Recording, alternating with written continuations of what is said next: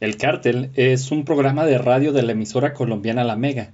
Fue creado en el año 2004 por Alejandro Villalobos y Daniel Tres Palacios alias Tripas, quien al día de hoy funge como conductor y director del mismo.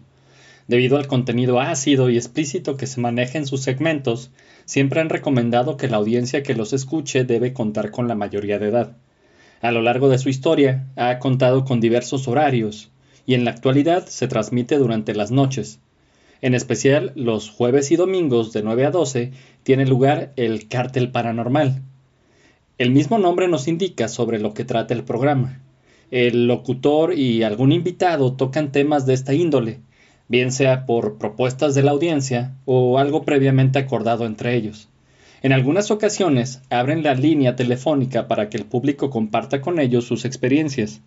Y sería una de estas llamadas la que convirtió ese programa en particular en uno de los más recordados por los seguidores del cártel. Conduciendo se encontraban Daniel Tres Palacios y el autonombrado parapsicólogo Edwin Robles. Quien hablaba era una joven quien se identificó como Luisa. Dijo que recurrió a ellos en busca de ayuda porque se encontraba bastante asustada, ya que desde hace un tiempo varias entidades la estaban molestando en su casa. Hacían ruidos y movían las cosas de manera violenta, logrando incluso en ocasiones arrojar objetos por los aires. Por todo esto, ya no toleraba estar dentro de su hogar. Desde el principio de la comunicación se notaba algo extraño, ya que la interferencia dificultaba escuchar la voz de la joven. Luis, ¿hay alguien a su lado?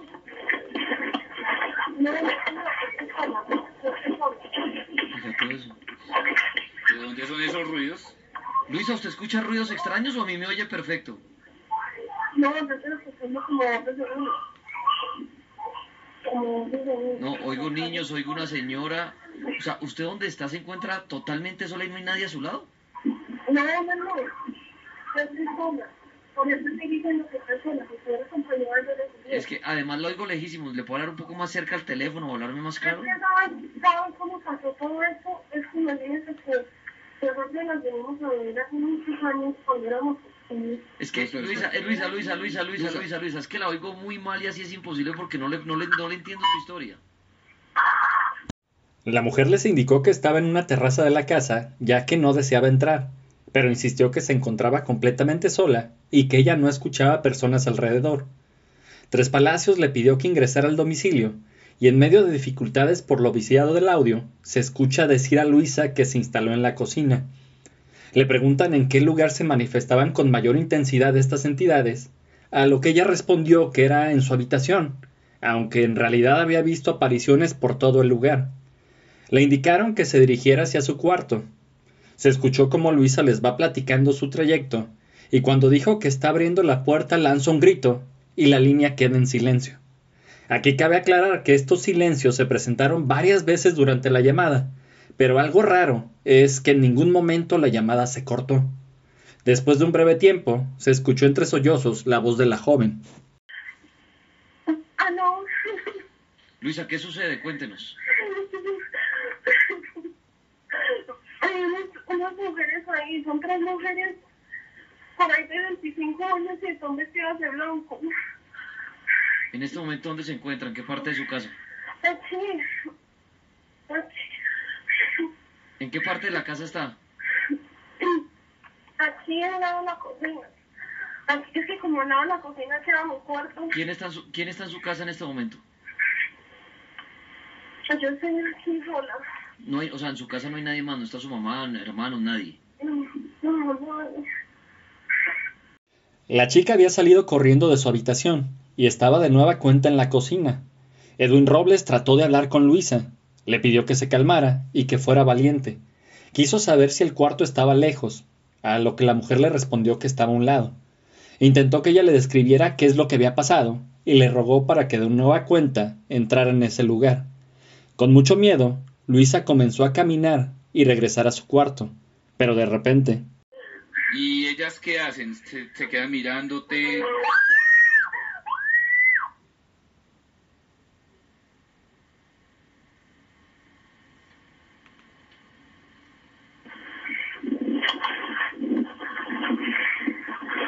Luisa.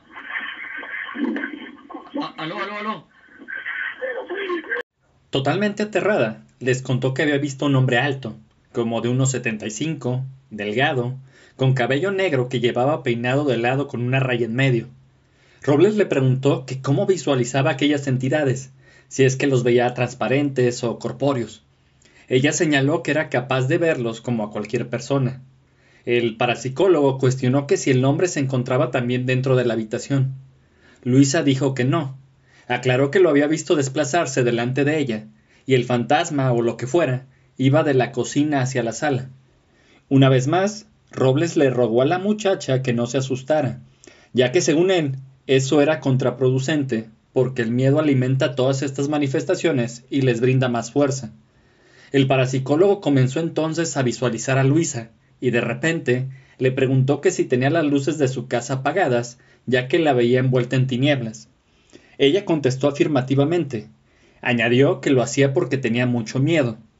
Esto es algo que suena totalmente descabellado, la mayoría de nosotros, por cuestión evolutiva, sentimos un temor a la oscuridad. Además, siempre se le asocia con lo paranormal. De hecho, si vemos algo extraño o si tenemos algún terror nocturno, la acción de defensa inmediata es encender la luz. No obstante, en el caso de Luisa, el estar con las luces apagadas tiene su lógica. Explicó a Robles que días atrás había entrado al baño. Al encender la luz, se vio en el espejo y pudo contemplar que detrás de ella se encontraba la más alta de las mujeres de blanco. Insistió que ella podía ver a estos entes aunque hubiera luz, así que se sentía más protegida estando oscuras sosteniendo una linterna. Si bien es cierto que los veía, al menos era durante un breve momento cuando los alusaba. Mientras decía esto, su voz se perdía debido a la interferencia. Entre todo el ruido, parece escucharse la voz de un niño pequeño que solo pudieron percibir los conductores del programa. Entonces le proponen a Luisa algo, que intente hablar con los entes para poder dilucidar qué tipo de fenómeno estaba enfrentando, si un poltergeist o quizás fantasmas que hubieran morado antes que ella aquella casa. En ese instante, Luisa los interrumpió y trató de contar los rumores que su madre escuchó al comprar aquella propiedad. Debido a la interferencia, solo se pudieron entender oraciones sueltas. Las más perturbadoras fueron que en esa casa habían encontrado cadáveres de niños.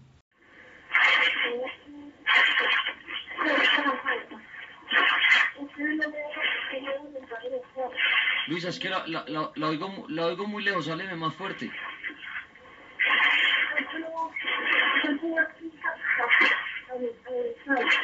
Se meten unos, unos ruidos. ¿Te volviste, ¿Te volviste a subir a la, a la terraza? ¿Estás en la terraza otra vez? ¿Dónde estás?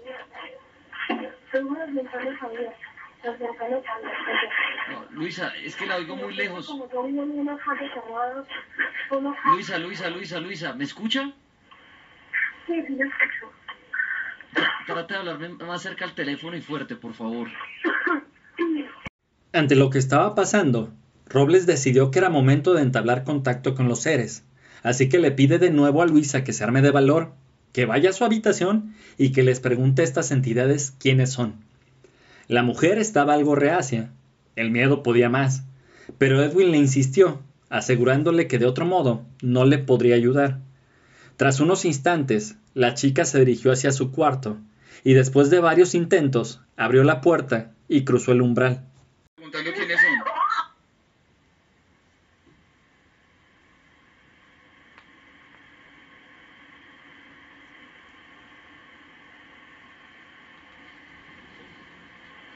Luisa, aló. La mano se ha cortado.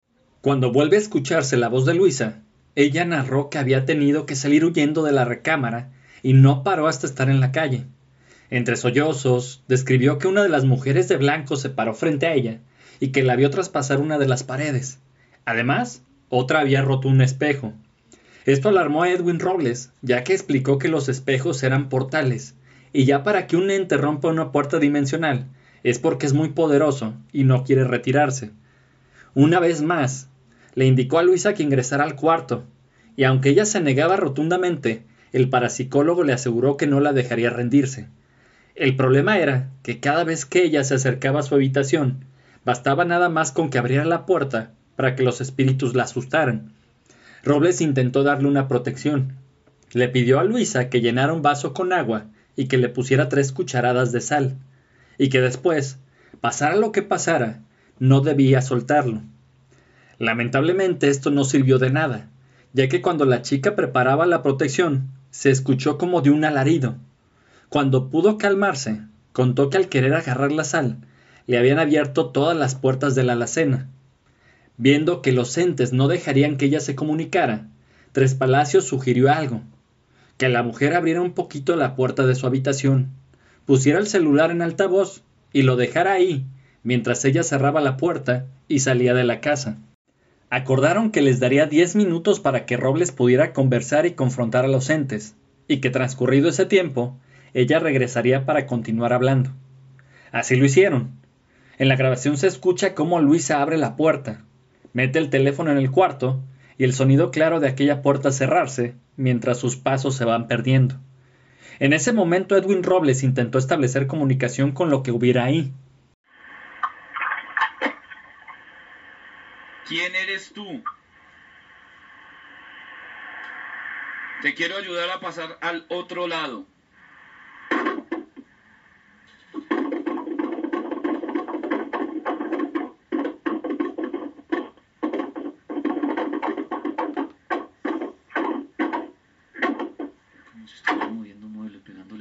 Es un poltergeist. Espíritu, ¿tuviste una muerte violenta? Manifiéstate si así fue. Increíblemente, lo que no había sucedido hasta el momento tuvo lugar. La llamada se cortó. Expectantes, ya que ni siquiera habían pasado los diez minutos, se preguntaron cómo hacer que Luisa volviera a entrar a su casa y que atendiera la llamada. Lo único que les quedó por hacer fue marcarle hasta que la chica escuchara el celular. Mientras los conductores ponían en contexto a la audiencia, el productor del programa, Juan Pablo Laguna, les informó que estaba tratando de comunicarse con Luisa, pero que alguien o algo que no era ella contestaba el celular para inmediatamente colgar. Tres Palacios y Robles pidieron que se abriera el audio para que el público pudiera ser testigo de este fenómeno. Y no contesta porque la niña no está con el celular en ese momento. Ella dijo que iba a dejarlo por ahí 10 minutos mientras nosotros hacíamos leer. Eso pasó. Se contesta otra vez, por Contestó, favor. contestó. Sí, contesta Y, algo. y- Y con- cuelga. Contesta una energía y se, se corta. La producción hizo varios intentos que terminaron de la misma forma, hasta que por fin lo que atormentaba a Luisa se hizo presente. Aló. ¿Quién eres tú? ¿Contestaste tú? ¿Quién eres ser? ¿Cómo te llamas? ¿Cómo te llamas? No te tengo miedo.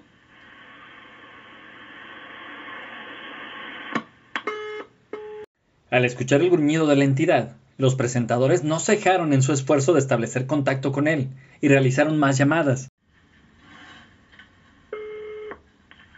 ¿Qui- ¿Quién eres tú, ser? Háblame.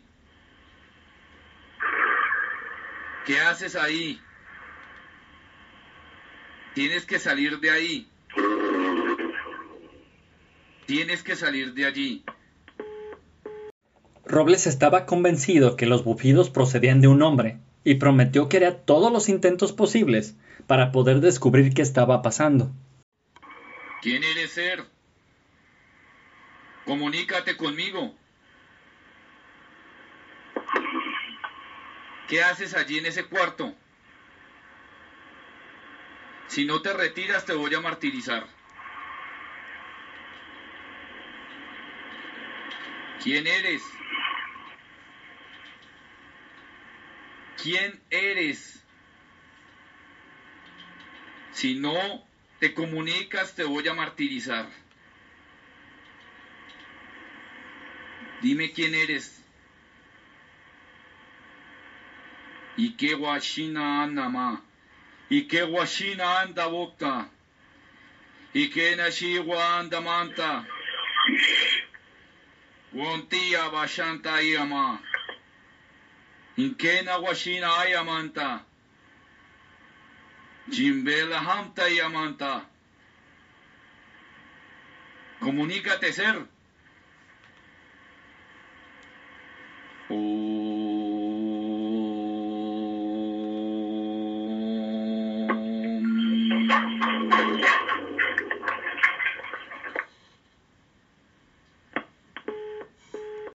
El parapsicólogo comenzó a explicar que a pesar de que pareciera increíble para algunas personas, ya que parece ser que había chat con el público y algunos se mostraban escépticos de lo que pasaba, los celulares corrientes y el que no estuviera Luis ahí interfiriendo, habían provocado que se escucharan mejor las psicofonías, y de hecho, continuaron captando estas manifestaciones. Entidad, ¿estás allí todavía? Uy, eso sí Ya estuvo claro. Ya se oyó más claro un sí. Esto sí fue una respuesta. Lo llamamos y lo man- Entidad, dime quién eres. Dime tu nombre.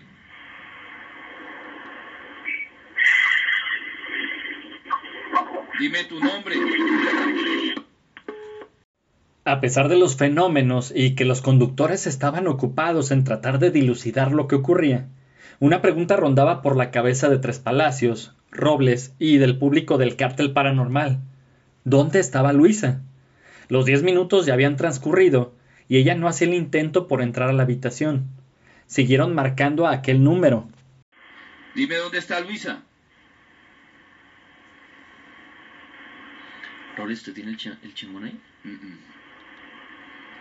¿Qué, No. qué alternativa hay diferente al chengón podemos tener? No, eh, mantralizar. Puros, puros, puros grimorios. Si no me dices nada, voy a mantralizar. Entidad. Jehová, Yubila, Yosambela. Aya, Yumita. Entidad. ¿Eres tú? Entidad. Dime cómo te llamas. Quiero ayudarte. No te quiero hacer daño. ¿Cómo te llamas?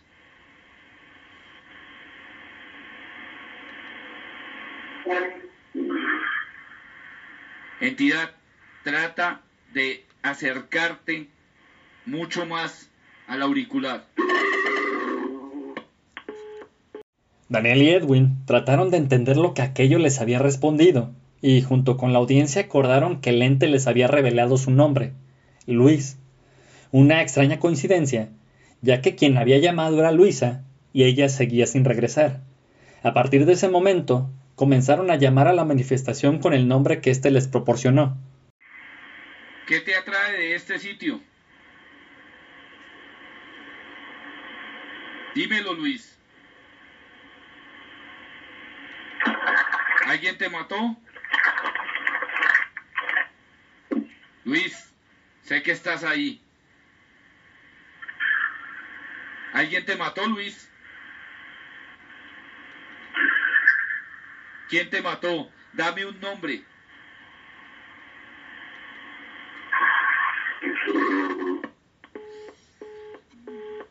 En este punto los conductores se inquietaron por la suerte de Luisa. Sabían que tenía miedo, pero no tanto como para no regresar por su celular. Entre ellos y el público se teorizaron muchas cosas. Las más mencionadas fueron que Luisa no podía abrir la puerta porque se lo estaban impidiendo, o que pudo haber sido atacada y que se encontraba inconsciente en la habitación. O la más drástica es que había sido poseída por el ente y que le estaba utilizando para poder contestar el celular. Esto explicaría el por qué se nombró a sí mismo como Luis.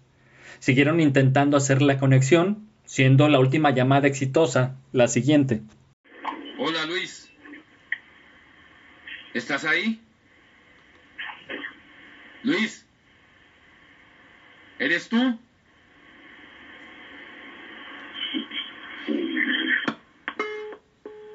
Al no poder restablecer la comunicación ni con el ente, ni con la mujer que los había llamado, Robles y Tres Palacios dieron por concluido el programa. De acuerdo. Pueden haber muchas conclusiones, pero ninguna es la verdadera hasta que ella nos cuente qué sucedió. ¿Nos podremos volver a comunicar con ella? Una mujer que llamó, que está sola en su casa. que a lo mejor vive sola, que era mayor de edad, nos dijo que estaba en su casa sola. Tratamos de que tuviera valor, fuerza para interactuar con ellos. No lo logró, obviamente es muy difícil. Sé que puede ser muy difícil tomar, estar en calma cuando usted está viendo mujeres, hombres dando vueltas en su casa y que no pertenecen a este plano. Hicimos el trabajo que nos dejara el teléfono en su habitación y saliera de la casa por cinco minutos.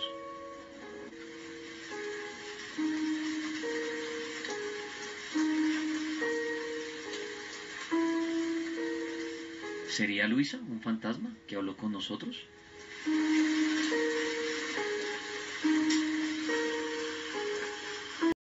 Hasta la fecha, de Luisa no se sabe nada, o al menos yo no pude encontrar nada acerca de ello. De este caso supe porque quise escuchar algún programa de la mano peluda y salían muchos videos con el nombre de caso de Luisa, uno que no me sonaba. Fue en el canal Señal Espectral donde escuché la reproducción del programa colombiano. En la sección de comentarios leí las discusiones apasionadas sobre si el caso era real, un fraude, que si los locutores se arriesgaron a una chica inocente a una posesión o que si no tenían empatía con los demás. Mi opinión, como en todo caso de este tipo, sigue siendo la misma. Es un entretenimiento. El caso bien podría ser real o actuado dependiendo la percepción de cada persona. Si es un fraude, cumplió con su cometido, tener vistas en su momento y aún mucho después de emitido. Si es real, bueno, es la meca de las psicofonías, es una joya de los casos paranormales. Es cierto que en mi caso, a la luz del día, con un refresco y botanas, no da mucho miedo, pero imagino que en su momento, en vivo y por el horario, para los radioescuchas cafetaleros este programa fue igual de impresionante como lo fue el caso de Josué para los mexicanos. En la caja de descripción dejo el link del video donde escuché el programa para que juzguen ustedes mismos si es real, si es falso o les gustó. Sin nada más que agradecer, espero que hayan llegado hasta aquí y les deseo unas felices fiestas. Esperando no descuidar tanto el proyecto, les recuerdo que lo pueden encontrar como la Crio de Guanatos en diversas plataformas. Hasta luego.